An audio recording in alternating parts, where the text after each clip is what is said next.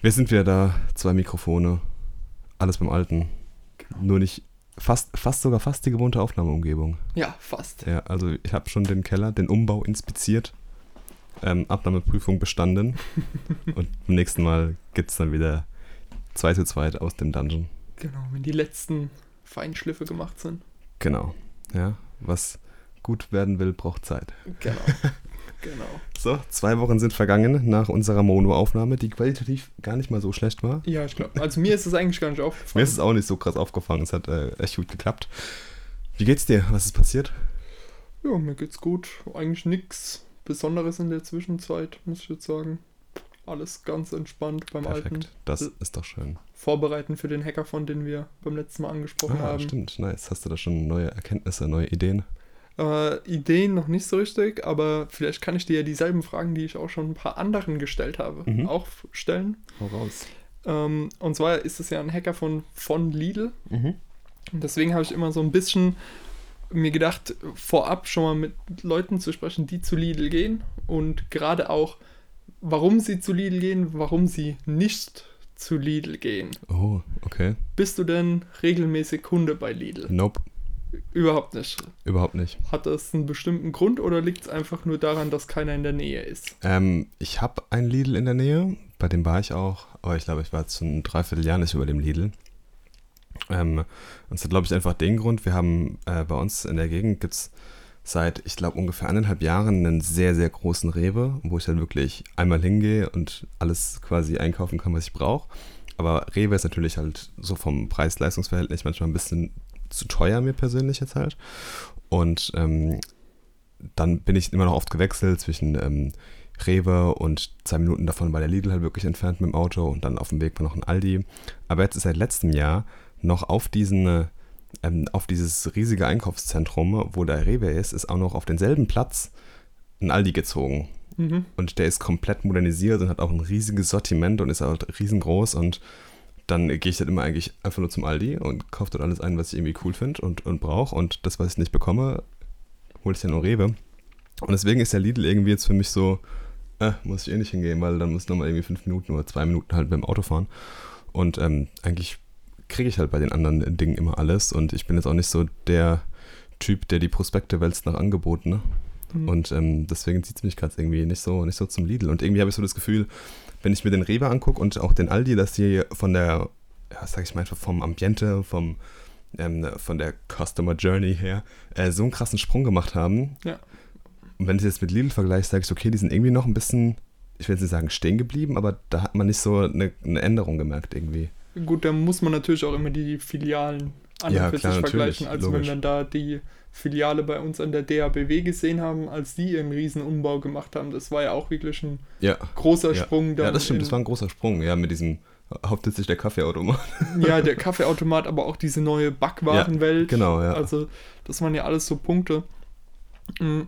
Gerade diese Beziehung zu einem oder diese Nähe zu einem Vollsortimenter oder zu einem Drogerieladen war ein Punkt, der mittlerweile extrem oft in den Gesprächen Mhm, okay. vorkommt. Also Vollsortimenter ist zum Beispiel ein Rewe, der ja in der Regel zu einer bestimmten Sache mindestens ein Produkt da hat. Die haben auch ganz oft Hunderttausende von kleinen Variationen, zum Beispiel Mhm. von Schnittwurst.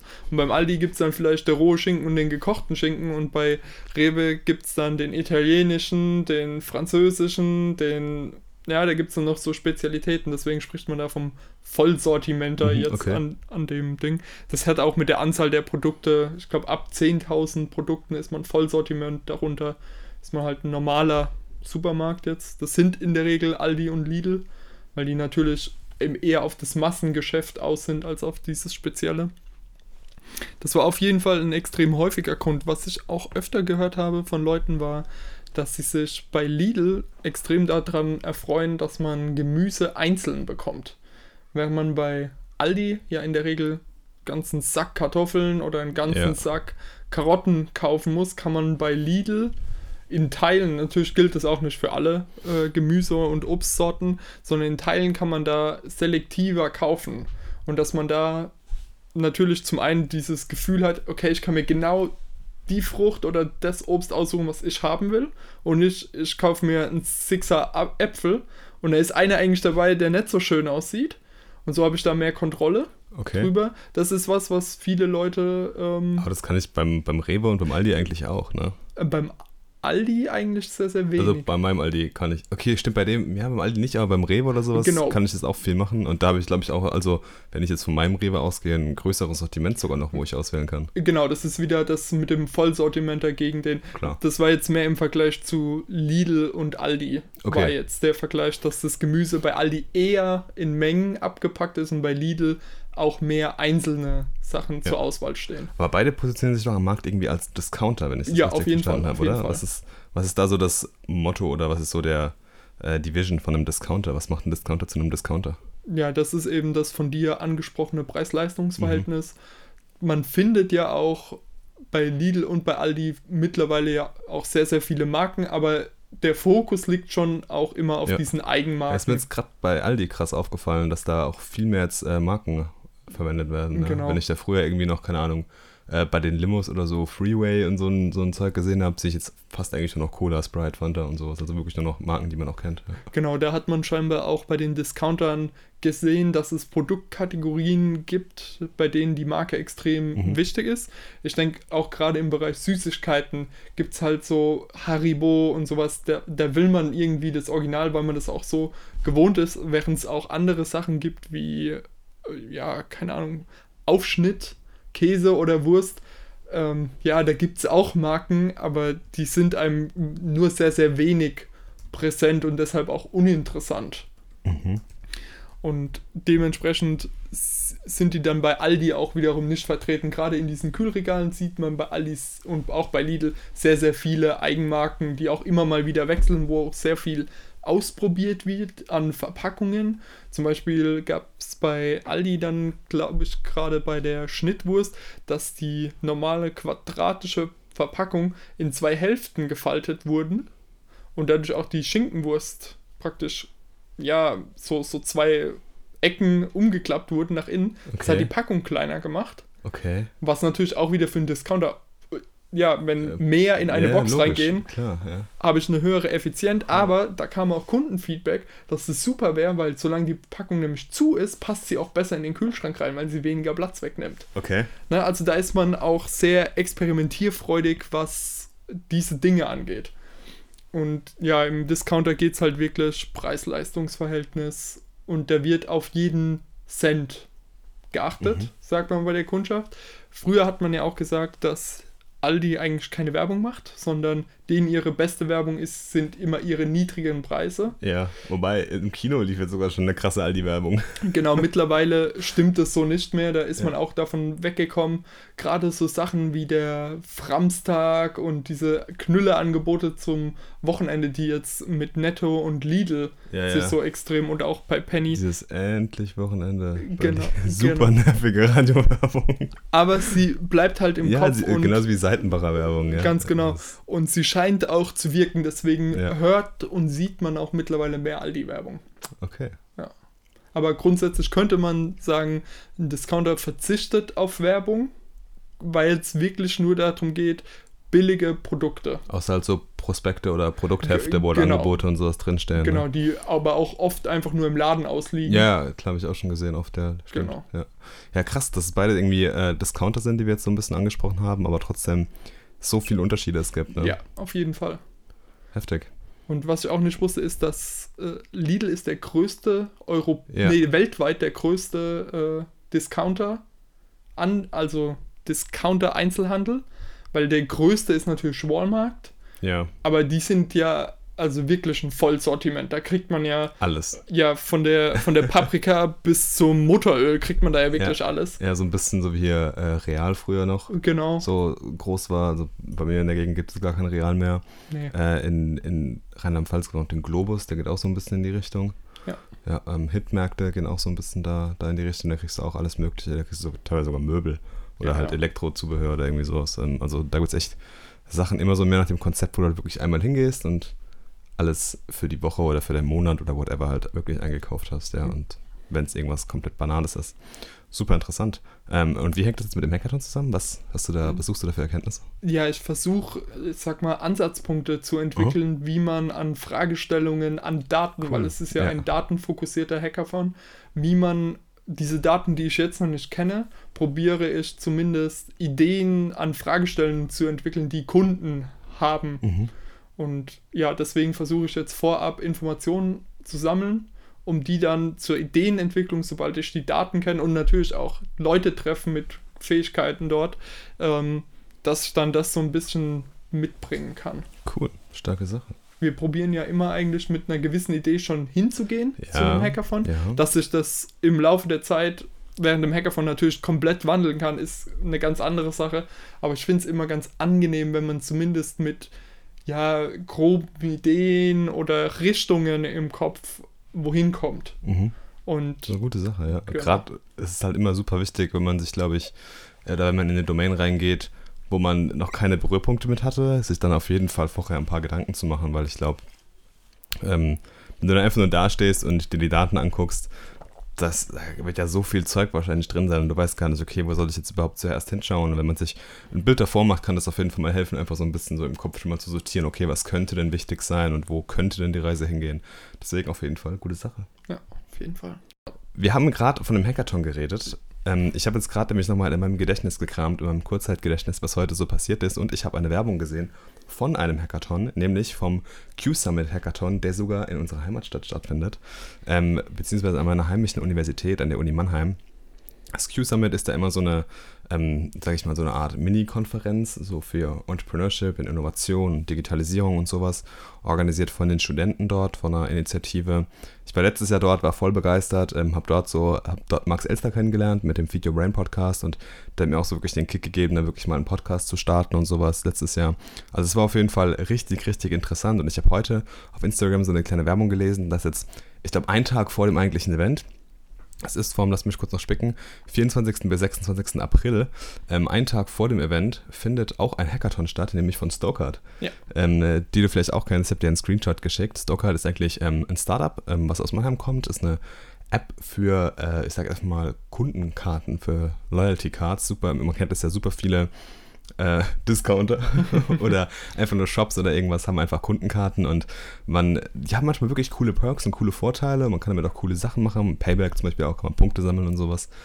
Aber keiner will ja diese tausenden Karten in seinem Geldbeutel haben und Stockard, Stockard hat es einfach geschafft, diese Karten einfach komplett zu digitalisieren und äh, man hat die alle schön verpackt in der App, kann da auch neue Karten beantragen, direkt Punkte einlösen und ähm, seine ganzen Einkäufe scannen und sowas. Also wirklich super coole App. Ähm, ich glaube, jetzt über 12 oder 13 Millionen Nutzer schon weltweit. Hm.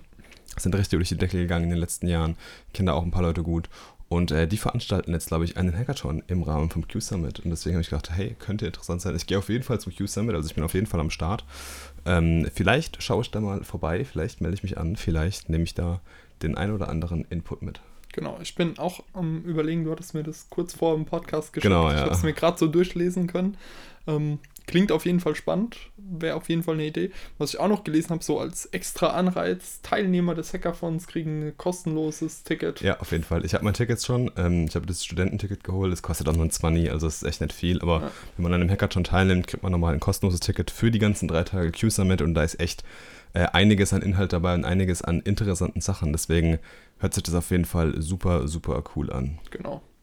Ja, muss man überlegen, vielleicht können wir diesmal wieder ein Team auf die Beine stellen. Vielleicht auf jeden Fall. Gerade ja, in Mannheim haben wir ja, viel mehr Connections. Ja, definitiv, ja. Also da, würden, da ist die, da haben wir auch kein Problem mit Übernachtungen oder Anreise genau. und sowas. Das ist Ja. halt immer das Coole. Ähm, da kann man auf jeden Fall sehr, sehr flexibel machen. Das ist ja ein Heimspiel dann quasi für uns. Ja. Deswegen ähm, eine gute Sache. Ja. Ja. Also wir schauen mal, ob uns der irgendwie in den Zeitplan passt und ähm, dann werden wir euch das nächste Mal darüber informieren, ob wir schon wieder auf den nächsten Hackathon gehen. Es entwickelt sich zu so einem richtigen Hackathon-Podcast langsam. Ich finde es richtig gut. Ja, wenn ich so auf unsere Themenliste gucke, dann steht ein Thema ganz oben, das wir aber, glaube ich, relativ schnell abhandeln können. Ja, schießt los. Und zwar geht es da Kommt ein um... Zungenbrecher.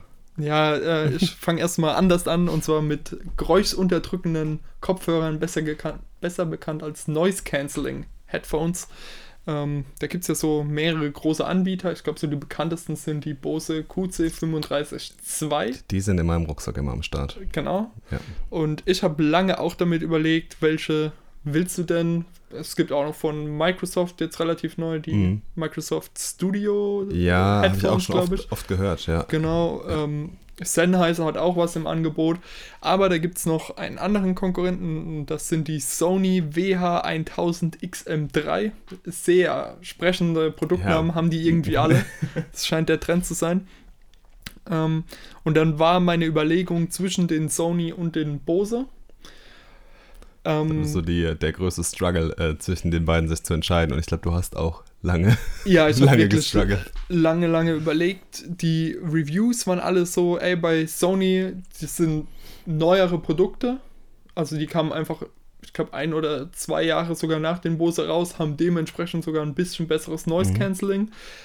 Aber was für mich tatsächlich der ausschlaggebende Faktor war, ist, die Sony lassen sich per USB-C aufladen, während die Bose noch per Micro-USB geladen werden müssen. Und da ich jetzt schon ein Kabel für meinen Laptop und nur noch ein Kabel für mein Handy habe, nämlich USB-C, habe ich gedacht, komm, da müssen es auch die Sonys sein, Ja, du weil bist dann. schon in der USB-C-Welt angekommen, ne? Ja, genau. Wenn es jetzt noch ein Kindle mit USB-C gibt, dann, oh, wer äh, weiß, wer weiß. dann bin ich wirklich äh, voll umgestiegen. Geile Sache. Und ich muss auch sagen, die Kopfhörer sind echt super. Das wäre meine nächste Frage gewesen. Wie sind sie dann vom Klang her? Ja, also ich bin ja nicht so der Audi audiophile Typ. Ähm, ich kann Musik hören, aber es ist für mich eher Hintergrundgeräusch und das, was ich an Musik höre, ist auch mehr so die Deep Focus Playlist auf Spotify. Ähm, mir ging es vor allen Dingen um den Aspekt der Geräuschsunterdrückung im Büro und auch in der Bahn. Und da ist Okay, es wirklich top. Du kannst wirklich, ähm, also ich schreck regelmäßig hoch, wenn Leute an mir vorbeilaufen im Büro und Mm, mich weil du ansprechen dann, weil ich überhaupt nichts mitbekomme. Ja. Ähm, ja, das ist so mein Hauptanwendungszweck. Was ich ein bisschen eine befremdliche Geste finde, ist, du kannst beide Hände auf die Ohrmuscheln legen Ja. und dadurch blendest du das Noise Cancelling und die Musik aus und du kannst praktisch normal hören. Das ist auch krass, das habe ich auch schon gehört. Das ist dann wie der äh, Affe mit nicht hören Emoji, ja? Genau, das ist der Affe mit einem Schön-Emoji, aber du hörst was in dem Moment. Also es ist komplett Ja, counterintuitiv. komplett äh, kognitive Dissonanz nennt Ja, man das, glaube ich. absolut. Ähm, aber wirklich so, so kleine Features sind super durchdacht Mhm. und das macht wirklich Spaß. Ja, das ist so ein Feature, den ich jetzt zum Beispiel beim Bose vermisse halt, dass der irgendwie so smarte Features noch an der Ohrmuschel hat. Ich bin halt, Klang ist ja immer so ein subjektives Thema, das kann man glaube ich nicht neutral betrachten. Ich bin halt unfassbarer Fan von dem Bose Sound. Ich finde den unfassbar klar und warm und es klingt einfach super gut und ähm, ich höre halt auch extrem viel Musik und da sage ich auch eher auch zum Genuss, aber auch, ich benutze es auch viel so zur Konzentration einfach und mittlerweile habe ich so viele Use Cases für, das, äh, für diese Kopfhörer, dass ich die einfach immer auf dem Schreibtisch rumliegen habe. Ich benutze die mittlerweile als Headset für einen PC, wenn ich mal irgendwas zock sogar. Mhm. Ich benutze die mittlerweile ähm, für, die, für die PS4 sogar als Kopfhörer, was auch geil ist, weil du kannst dann auch das Noise Cancelling einschalten. Mhm. Und gerade bei so atmosphärischen Spielen wie Red Dead Redemption oder sowas, bist du halt voll in dem Game drin, weil der Sound auch so unfassbar gut ist. Ja.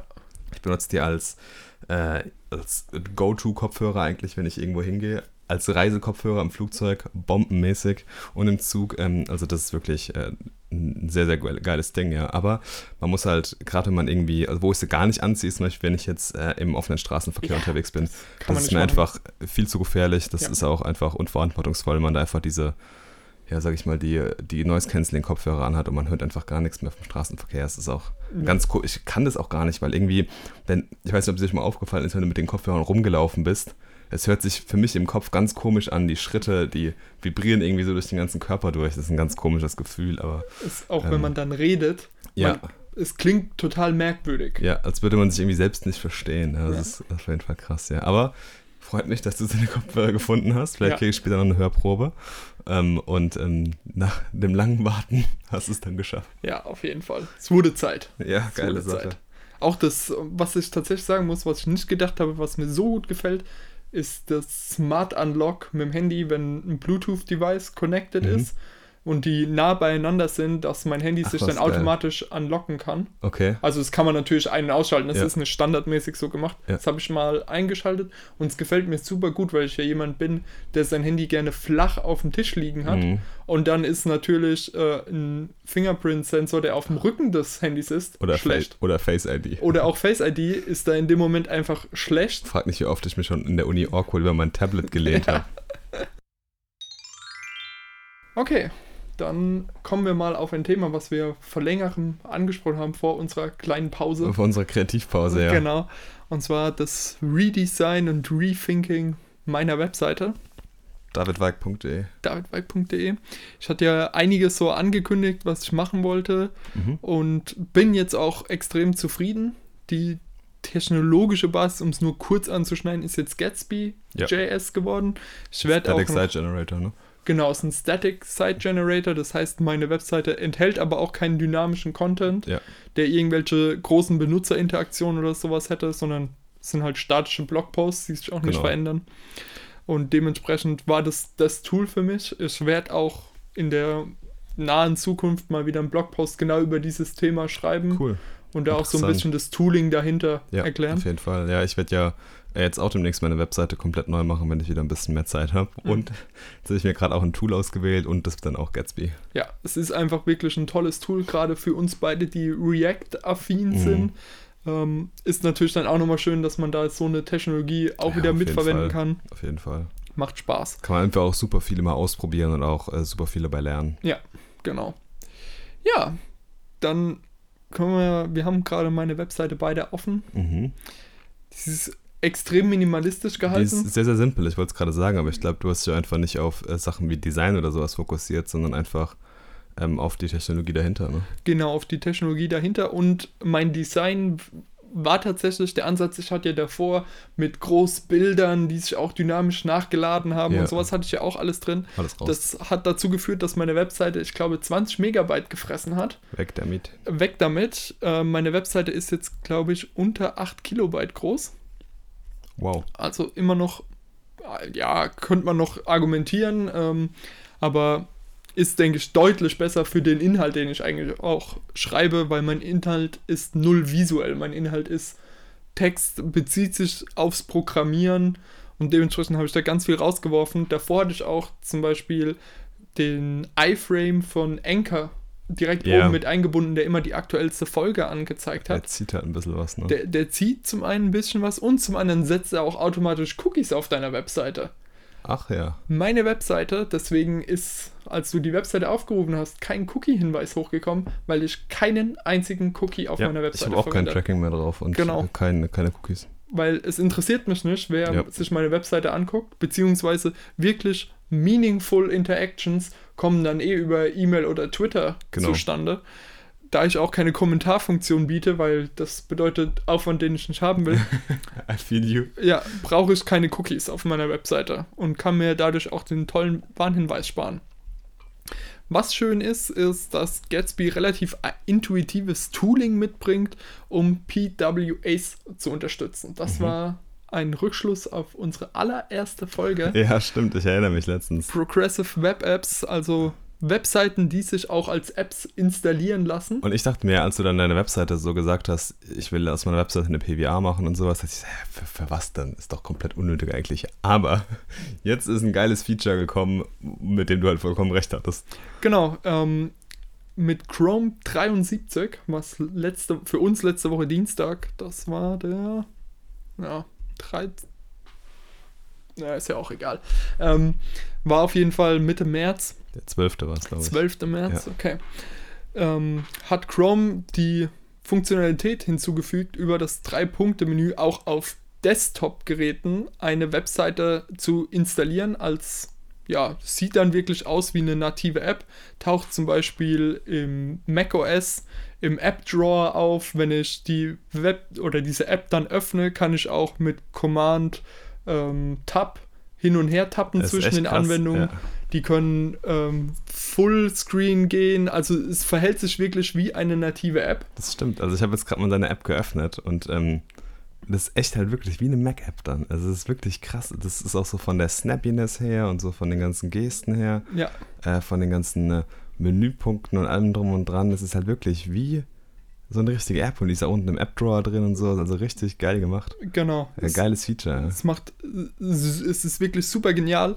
Natürlich ist jetzt auf der einen Seite meine Webseite nicht der beste Anwendungsfall. Niemand will die unbedingt als App installiert haben, Ja. aber ich fand mal wieder die Technologie interessant. Ja, auf jeden Fall. Und es gibt ja auch Anwendungsfälle wie zum Beispiel eben Twitter Lite, die unheimlich mächtig sind. Du hast nämlich dann einfach eine native Twitter-App oder keine native Twitter-App, was aussieht wie eine native Twitter-App auf deinem MacBook wieder, was das es lange Zeit nicht gab. Sache. Ja. Und ähm, ja, auf den normalen, also auf iOS und auf Android auch, wenn du es da aus dem Browser heraus aufrufst, kommt unten so ein kleines Banner, hey, willst du die Webseite ähm, in deinem Homescreen hinzufügen, heißt es da, wenn man da den Begriff installieren probiert zu vermeiden, Mhm. Weil der irgendwie mehr impliziert, als es ja eigentlich ist. Ähm, ist wirklich cool. Ich war dann auch von der Meetup-Gruppe Rhein-Neckar.js Genau, hast du erzählt. Du warst letzte Woche auch auf dem Meetup, ja. Genau, auf einem Vortrag über Progressive Web Apps von Chri- Christian Liebel. Ah, und der- von dem hast du jetzt gerade das Buch geholt, sehe ich. Nein, der hat das ähm, Buch dort einmal verlost. Ach, und das hast du und gewonnen. Ich war mit dem Max dort und der hat es gewonnen und er hat es mir jetzt erstmal ausgeliehen, Geil. dass ich es mir durchlesen und durcharbeiten kann. Fett, eine geile Sache.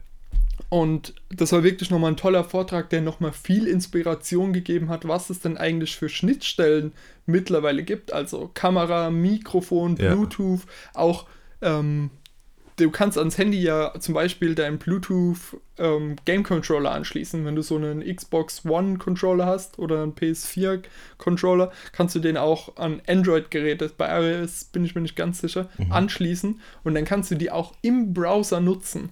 Das heißt, du kannst wirklich richtige Spiele für den Browser programmieren. Klingt nach einem Hackathon-Experiment. Ja, auf jeden Fall. Also da geht wirklich extrem viel mittlerweile. Geil, wusste Und- ich gar nicht so sehr. Entwickelt sich immer mehr auch in die Richtung noch. Zum Beispiel kann man im Windows App Store, der ja auf Windows 10 relativ groß ist, Ja, ähm, Progressive Web Apps als native Apps einreichen.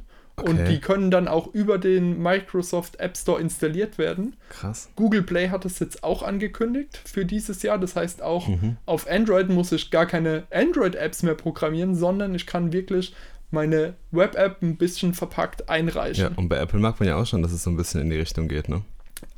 Beziehungsweise wieder zurück in die Richtung geht, Ja. weil wenn man sich äh, Steve Jobs anhört, wie er damals 2007 das iPhone vorgestellt hat, war das Wort App kam da nicht einmal vor in dem Vortrag, sondern Mhm. er hat davon geredet, eine Webseitenerfahrung auf das mobile Endgerät zu Ja, bringen. ist schon interessant, wie sich das jetzt entwickelt. Also ich glaube, da wird noch viel passieren mit PWAs. Genau.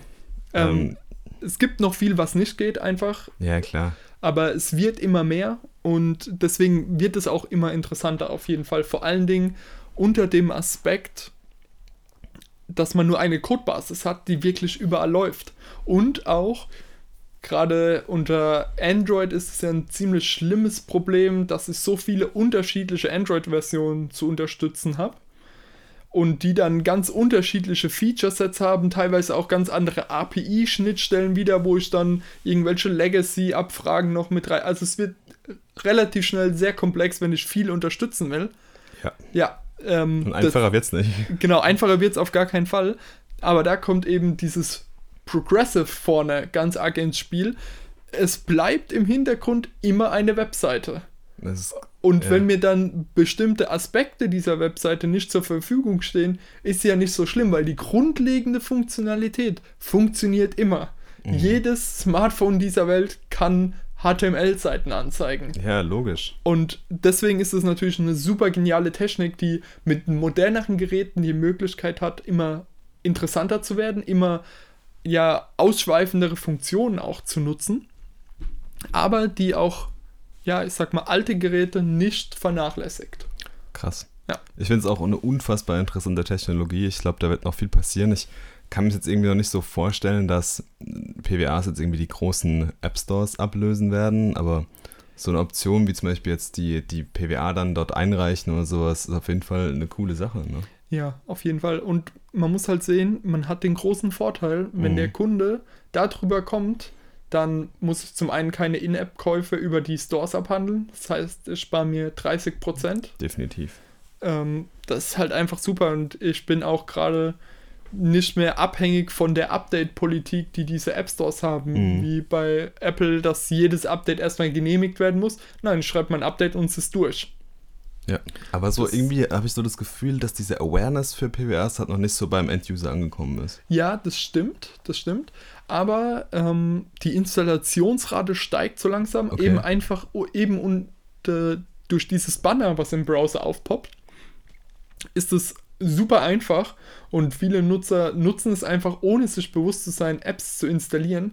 Und da muss man ja auf der anderen Seite auch sehen, dass die Anzahl an neuen Apps, die heruntergeladen werden, immer ja weiter ab. Ja, die nimmt immer weiter ab. Ja. Aber für viele ist es, glaube ich, einfach immer noch so ein, so ein grundlegender Gedanke, eine App kommt aus dem App Store. Ja, auf jeden Fall. Das Ja. ist auf jeden Fall noch so. Das wird sich auch. Ich weiß auch gar nicht, ob sich das ändern muss, wenn die Leute das einfach dieses Banner akzeptieren und Mhm. nutzen, ob das dann nicht reicht. Weil im Endeffekt ist es ja egal, sobald ich auf dem Enddevice drauf bin, Ja, bin logisch. ich drauf. Ja, Das ist super. Ja. und dann hatte ich noch was gesagt zu meiner Webseite, dass ich das Auditing-Tool Lighthouse, was ja in den Chrome Developer Tools Yep. drin ist, da gibt es vier Kreise, die ich gerne auf 100 haben wollen würde. Damit hast du letztes Mal angegeben, dass du schon fast so weit bist. Genau. Tja, ich habe jetzt, wenn man auf die Webseite drauf guckt, ich habe drei Kreise auf 100 und einen auf 93. Jetzt bin ich gespannt, welcher nicht auf 93 ist. Und ich habe mir schon fast eine Erklärung im Kopf zusammengeräumt. Okay, es ist Best Practices Ja, okay. und es ist ein Punkt unter den Best Practices und zwar, dass meine Webseite nicht für alle Ressourcen HTTP 2 verwendet. Also das Okay. Internetprotokoll überhaupt. Tja, das ist aber eine dreiste Lüge, denn wenn man über das Cloudflare Verschwörung. Nein, es ist keine Verschwörung, es ist tatsächlich ein bekannter Bug, Okay. an dem das Chrome Developer Tools Team aktuell dran ist. Es ist tatsächlich, meine Webseite hätte 4x100, aber da gibt es aktuell noch ein Tooling-Problem in Lighthouse, diese Ressourcen zu erkennen, weil wenn ich über das, das Standard-Tool zur HTTP2-Erkennung von Cloudflare schaue, dann ähm, ist meine Webseite komplett auf HTTP2 umgestellt. Okay. Und damit hätte ich 4x100. Ich will jetzt gar nicht wissen, was meine Webseite hat. ähm, wie komme ich denn darüber hin? Über die Entwicklertools, gell? Genau, und dann ist es relativ am Ende, der Punkt heißt Audits. Genau, der testet extrem viele Aspekte Ich insgesamt habe durch. Angst. Ach, so viel Angst musst du wahrscheinlich gar nicht mehr haben. Oh. Oh, okay. Oh. Okay, Ja. ey, Performance ist aber stark. 95%. Ja. ja, ja. Accessibility halt nur 51. Best Practices 71. SEO 89. Ich hätte es schlechter erwartet. Ja, okay, ich kann es mir bei vielen Sachen denken. Ich habe die halt manchmal echt hingerotzt, einfach nur. Ähm, aber jetzt habe ich wenigstens was, woran ich arbeiten kann beim Redesign. Ne? Genau, das sind wirklich super Punkte, die man alle beachten kann und wo es auch wirklich, es ist nicht einfach nur so, das ist falsch, Ja. sondern es gibt eigentlich auch immer einen hilfreichen Link, wie man es besser machen kann. Gerade in dem Bereich Best Practices ähm, gibt es unheimlich viele auch manuell zu checkende Punkte, äh, nee, unter dem Punkt Accessibility gibt es ja, ich glaube, ja, ein ganzes Dutzend an Punkten, die man bitte Ehrlich, selbst ja. noch nachgucken muss. Das sind auch alles Teile, wo ich mich erstmal einlesen musste und die ich auch in meinem Blogpost, der kommen wird, auch nochmal diesem Thema zumindest ja mit Verweisen auf weitere Quellen widmen werde, wie man seine Website auch für Screenreader optimiert, was da Punkte sind, die man beachten sollte, wo wir als, ja, ich sag mal, fully able, ja, wir haben keine, klar, wir tragen beide Brille, aber wir haben jetzt keine Rot-Grün-Schwäche, Ja, wir haben, na, wir können lesen, wir sind nicht blind. Ähm, man macht sich überhaupt keine Gedanken, was es bedeutet, wenn eine Webseite einfach wild strukturiert ist. Weil visuell sieht sie ja in Ordnung aus. Mhm. Aber was dahinter steckt, ist durchaus für viele Menschen sehr bedeutend. Und das war ein Punkt, mit dem ich mich vorher noch gar nicht richtig befasst hatte. Ja. Und jetzt dann mit dieser Webseite mich wirklich nochmal auf solche Punkte konzentriert habe. Und das hat mir wirklich viel Spaß auch gemacht. Zwar auch wirklich teilweise echt harte Aufgaben dabei, Mhm. die es zu meistern galt. Ey, glaube ich, da waren jetzt auch Punkte dabei, wo ich gedacht habe, okay, ich habe jetzt auch nicht 100% eine Ahnung, wie ich da jetzt dran gehen soll oder Absolut, äh, absolut. wie ich das irgendwie verbessern kann.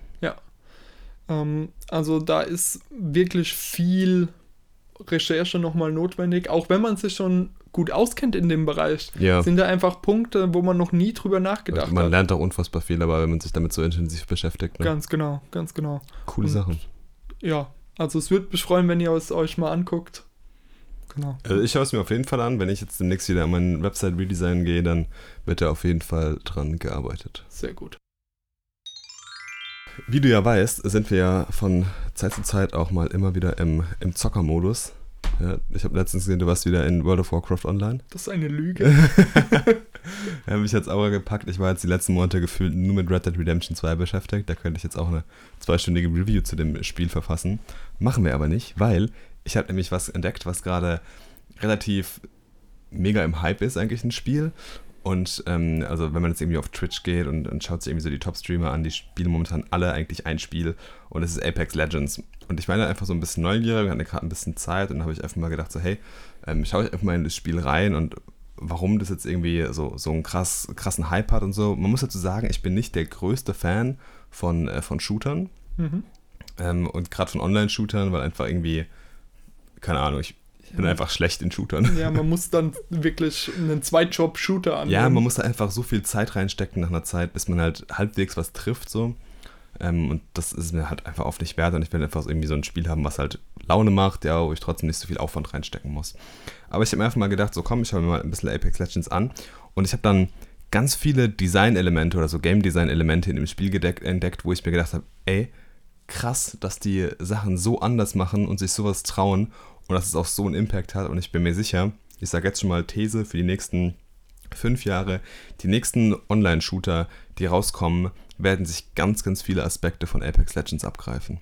Okay. Ich weiß nicht, sagt dir Apex Legends irgendwas? Hast du es schon mal gehört? Ich habe es schon gehört. Ich dachte aber einfach nur, dass das noch ein Battle Royale Game ist, das halt Genau. im Zuge von Fortnite kam. Ist es, ist es eigentlich auch. Also man muss dazu ein bisschen, bisschen ausgreifen, äh, ausholen muss man dazu ein bisschen.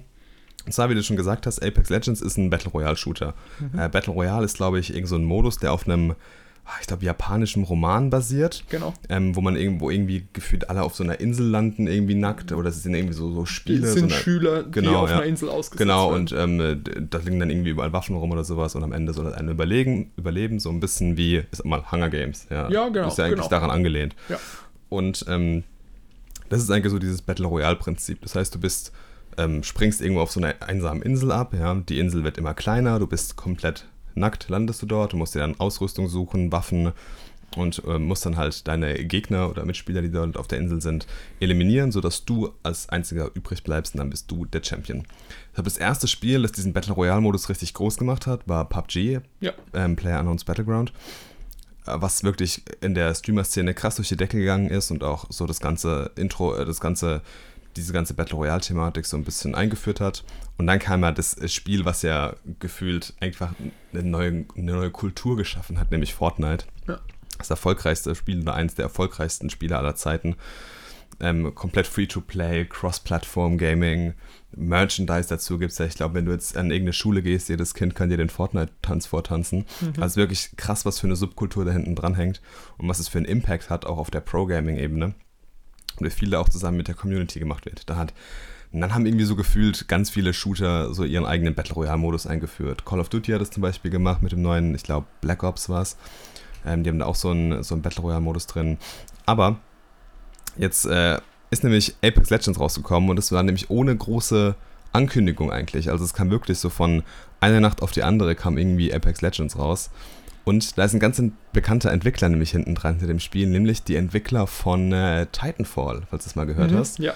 Ähm, also durchaus Leute, die Shooter-Erfahrung haben und schon mal Shooter rausgebracht haben, die wirklich eine gute Fanbase haben und die auch, die jetzt nicht so im Markt eingeschlagen sind Nee, irgendwie, aber die auch wirklich ein ganz interessantes Feeling einfach hatten und ganz interessante Spielmechaniken, weil alles sehr schnell und dynamisch war. Man hatte eine unheimliche Vertikalität in dem Spiel, was echt interessant ist. Und jetzt haben die Apex Legends rausgehauen mit EA als Publisher und ähm, viele haben gedacht, oh Gott, was wird das denn? Aber man kommt in das Spiel ran und es fühlt sich richtig, richtig gut an. Man hat so ein bisschen so diesen, diesen Titanfall-Geschmack, äh, dieses Titanfall-Setting drin, aber es ist echt man hat so das Gefühl, dass einfach Apex Legends aus den Fehlern oder aus den Versuchen, die jetzt so PUBG und ähm, Black Ops und ähm, Fortnite gemacht haben, die haben so sich die besten Aspekte zusammengepickt und haben da ein echt rundes Spiel draus gemacht. Und es beginnt bei so ganz vielen Sachen. Also am Anfang haben sie sich erstmal so gesagt, okay, wir wollen unserem Charakter irgendeinen coolen Hintergrund geben. Das heißt, du wählst dir am Anfang einen Helden aus, so MOBA-mäßig. Das mhm. haben so ein bisschen, sage ich mal, von Overwatch sich abgeguckt. Ähm, jeder Held hat so verschiedene Spezialfähigkeiten und sowas. Richtig gut gemacht. Das zweite Ding ist die Karte. Die Karte ist echt genial gemacht, weil es sind, ist nicht irgendwie so eine riesige Karte, sondern es ist wie eine große Map, die aus einzelnen kleinen Maps zusammengestellt ist. Also jedes Gebiet hat irgendwie so, so eigene, so kleine, äh, eine kleine Tücken und es ist wie so ein Flickenteppich irgendwie. Sehr interessant. Und eine Sache finde ich richtig, richtig gut. Man ist immer in Dreierteams unterwegs. Das mhm. heißt, ich springe nicht alleine ab, ähm, sondern bin immer zu dritt in einem Squad. Es wird auch noch irgendwann Solo-Modus bestimmt kommen, aber man ist erstmal immer komplett zu dritt. Wenn dieses ist, man kann sich dann auch gegenseitig wiederbeleben und sowas. Ähm, aber wenn das Squad ausgeschaltet ist, ist man quasi raus. Es starten immer 20 Squads pro Spiel, also 60 Spieler. Und dann gibt es nämlich eine ganz interessante Mechanik, weil in Fortnite, wenn man im Team ist, ähm, muss man ja genau timen, wann man abspringt, weil man will ja ungefähr an denselben Punkt landen, dass man halt auch diese Teamstärke einfach hat. Ja. Und was Apex Legends da eingeführt hat, ist der sogenannte Jumpmaster. Dass halt quasi einer bei dem Absprung das ganze Team steuert und man automatisch in so einer V-Formation zusammenbleibt. Mhm. Das ist super genial gemacht. Und was ich da richtig, richtig gut finde, jedes Team, was abspringt, zieht so eine farbige Spur hinter sich. Das heißt, ich sehe genau, wo auch andere Teams gerade landen oder andere Squads und kann so ungefähr abschätzen, okay, in dem Gebiet sind wahrscheinlich irgendwelche Gegner, lass uns lieber daran gehen oder so. Super geil gemacht einfach. Und ähm, was ich auch dann einen lustigen Aspekt finde, ist zum Beispiel, dass das Loot-System original einfach aus einem bekannten Spiel übernommen wurde oder einfach, weil es glaube ich super, super angesehen ist und super viel genutzt wird, nämlich aus Blizzard-Spielen. Also das ganze Loot-System ist an Blizzard-Spiele angelehnt, von der, sage ich mal, Klassifizierung der Gegenstände her. Also es gibt sozusagen weiß bzw. graue Gegenstände, die sind Standard. Dann gibt es halt äh, blaue Gegenstände, lila und halt äh, gelb für Legendary. Mhm. Und ich finde es super krass, dass einfach ein Rollenspiel so, ein, äh, so einen krassen Influence hat auf, auf so viele andere Spiele. Kommt mittlerweile auf Shooter. Aber was ich einfach das krasseste an Apex Legends finde, wo ich glaube ich mir denke, dass es einfach einen mega Impact auf diese ganze Shooter-Szene haben wird, ist das sogenannte Ping-System. Und zwar, kennst du das ja auch, Shooter profitieren ja meistens davon, wenn man irgendwie zusammen in einem Team ist. Jeder hat ein Headset auf, man verständigt sich, aber da gibt es bei der Verständigung einfach so viele Probleme. Zum Beispiel, ich mache mal ein Beispiel, und wo sollen wir lang gehen? Ah, komm, lass uns da hinten in dieses Haus gehen. Mhm. Ja, cool. Jetzt bin ich irgendwie vielleicht in einem kleinen, auf einer kleinen Map, wo es irgendwie drei oder vier Häuser in Sichtweite gibt. Ich weiß ja genau nicht, wo der, was der Kollege jetzt meint oder wo bist du? Ja, ich stehe hier hinten hinter dem Busch. Da hinten habe ich einen Gegner gesehen. Ähm, willst du die Waffe, die hier liegt? Ja, also es sind ja alles so, so unklare Aussagen irgendwie. Ja. Und auch so kann einfach an sich, sage ich mal, diese, dieses Headset-Gedöns auch manchmal sehr toxisch sein, dass halt irgendwie Kiddies rumschreien oder sowas, man kennt es ja, ja. Und da hat Apex Legends einfach dieses Ping-System eingeführt und ich bin der Meinung, um dieses Spiel erfolgreich zu spielen, braucht man kein Headset mehr. Und das ist nämlich eine krasse Sache, weil dein Cursor oder dein, dein Crosshair, wo du halt ähm, mit zielst, dient gleichzeitig auch als dein Ping-System. Und mit der mittleren Maustaste, die du drücken kannst, kannst du alles anpingen und es ist kontextsensitiv. Das ist richtig genial gemacht. Das heißt, ich kann zum Beispiel einfach ein Haus anpingen und dann sagt der Charakter, okay, lass uns dort suchen. Und dann können meine, Spiel meine Mitspieler sehen dann diesen Ping auf der Karte und auch auf ihrem Bildschirm, auf ihrem HUD und können dann auch dorthin pingen und sagen okay oder nein. Und das ist alles nur mit einem Klick. Also es mhm. ist richtig genial gemacht. Da kann ich zum Beispiel ähm, auf Feinde pingen und sagen, hey, dort habe ich einen Feind gesehen und jeder in meinem Team sieht den. Ich kann auf offene Türen pingen und sagen, hey, hier war schon jemand drin. Mhm. Ähm, das, da werden wir wahrscheinlich nichts finden. Ich kann auf Munition pingen und die anzeigen, auf Ausrüstungsgegenstände. Ich kann sogar in meinem Inventar auf den leeren Waffenslot pingen und sagen, hey, ich brauche noch eine Waffe oder ich brauche irgendwie Gesundheit oder sowas. Und das funktioniert alles richtig, richtig genial und es ist unfassbar intuitiv und macht das, diese ganze Kommunikation einfach unfassbar visuell und auch richtig erlebbar. Mhm. Deswegen Apex Legends, ich habe jetzt viel gebabbelt.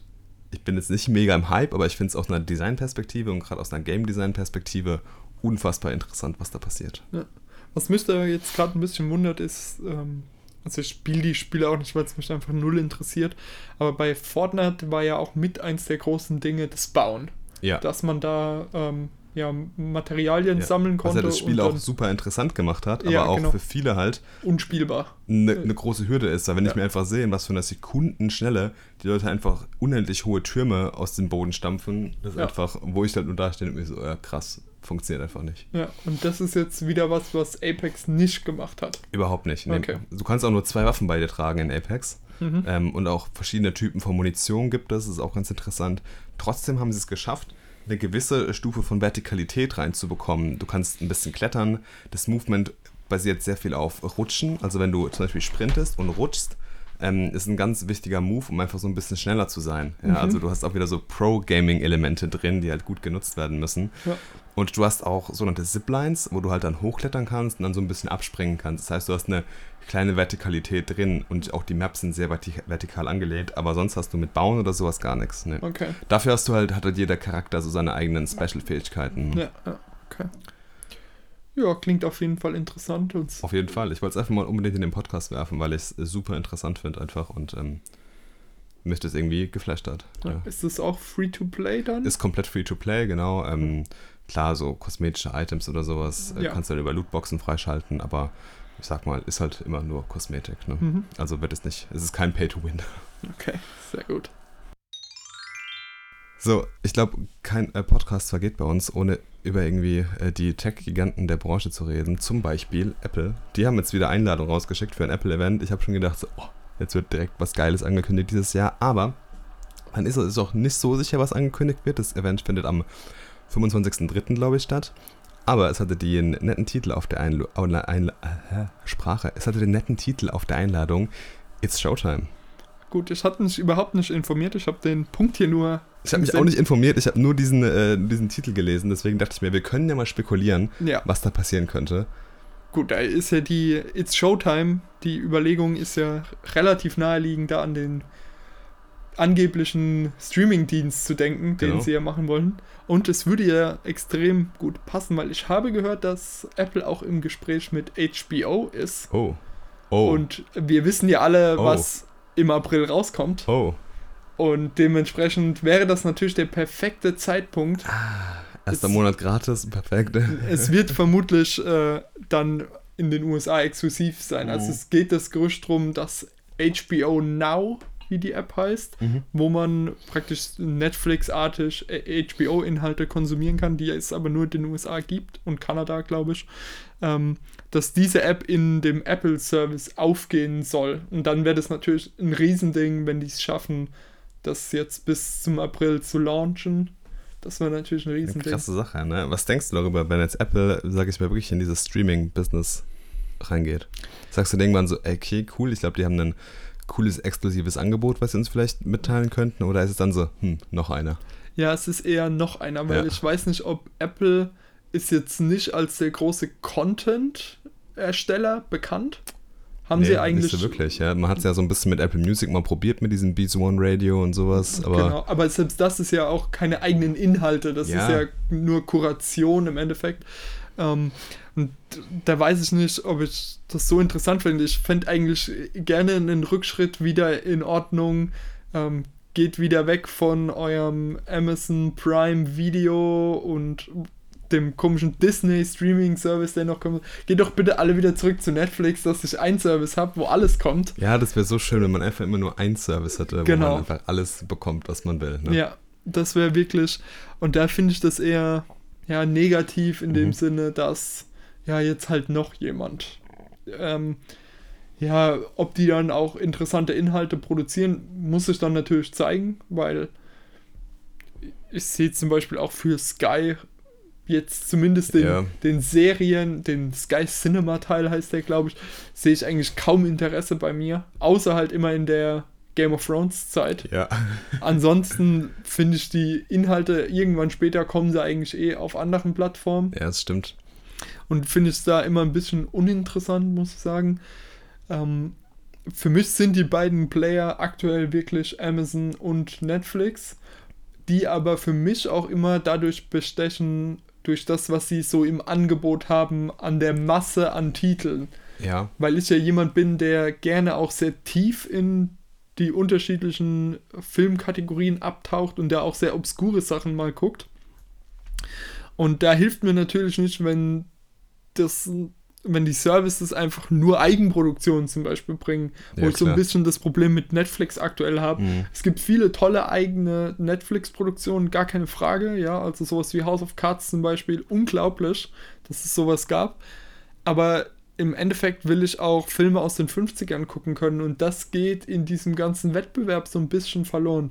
Und da könnte ich mir vorstellen, dass vielleicht genau an dem Punkt den äh, Apple wieder einen Wert erkennt, weil sie ja die Erfahrung aus iTunes mitbringen Eben. und da dieses unglaubliche Wissen mitbringen, dass es durchaus lukrativ ist, 10 Millionen, 100 Millionen Songs anzubieten, auch wenn sich von diesen 100 Millionen Songs 99 Millionen nur einmal verkaufen, kann das trotzdem das wert sein. Ja. Ja, und das wäre dann was, wo ich sage, vielleicht hat Apple da auch den künstlerischen Anspruch, irgendwo solche alten Filme wieder der Masse zugänglich zu machen. Das wäre so der einzige Hoffnungsblick, wo ich sage, okay, da bietet mir das mehr, außer nur noch weitere Fragmentierung des Marktes. Ja, ähm, ja wird man mal sehen, ob da irgendwas kommt.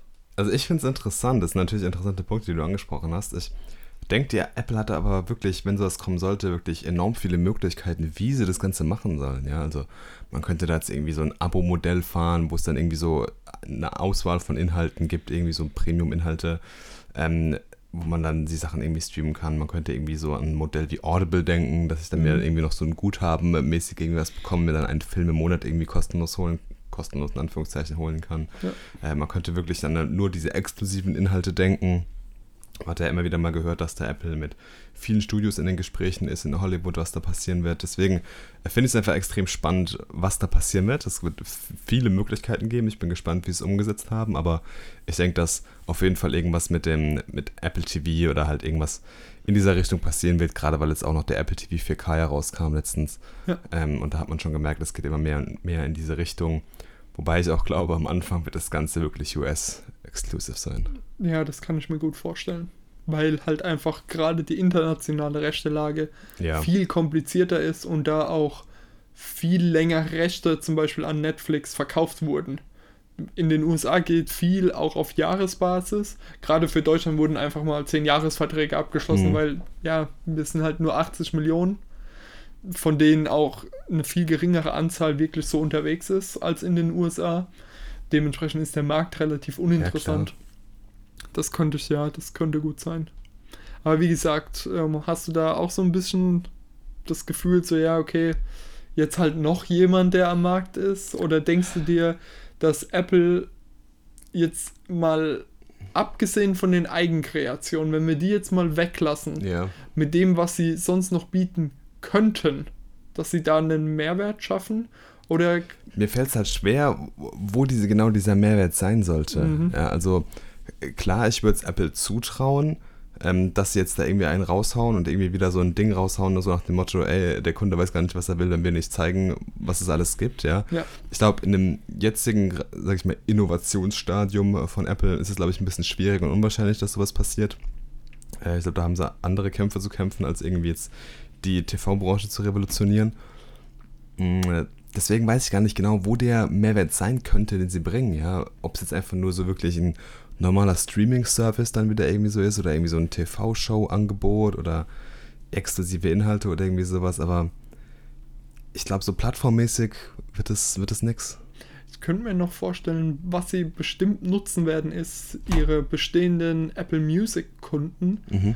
Das, keine Ahnung, das Apple Music kostet 10 Euro, der Streaming-Service kostet 10 Euro, nimm beide für 15. Mhm. Und da hast du natürlich schon mal ein Argument, ne? Für Leute, die Klar. aktuell Netflix und Spotify haben. Oder Netflix und ähm, Apple Music. Das könnte auch so ein Gateway sein, ne? Genau, dass sie da, oder okay, wenn du das nimmst, dann kriegst du nochmal 10 Gigabyte iCloud. Ja. Na, da, da haben sie natürlich die Chance, ihre bestehenden Dienste tiefer miteinander noch zu koppeln Ja, es- und Leute noch tiefer in ihr Ökosystem reinzuziehen. Klar, es kann natürlich auch ein super Login-Effekt einfach nur sein, dass Ja. die da gar nicht sich so den, den Benefit daraus erhoffen oder so die Revolution, die man vielleicht erwartet, so von Apple, Ja. sondern dass man das einfach nur für, wie, wie du eben gesagt hast, so Login-Effekte nutzt, um wirklich halt die Kunden ins Ökosystem zu bekommen, um die dann wirklich auf die Geräte zu treiben, die halt den meisten Revenue bringen. Ganz genau. Das könnte ich mir wirklich nochmal vorstellen, dass sie da sowas in die Richtung machen werden. Bleibt abzuwarten, wie so die Strategie dahinter ist. Ja. Auf jeden Fall, wir freuen uns auf den 25.03. Ja, auf jeden Fall gespannt. und äh, auf jeden Fall gespannt, was da passieren wird. Ich werde das, das Event auf meinem Apple TV verfolgen. Natürlich.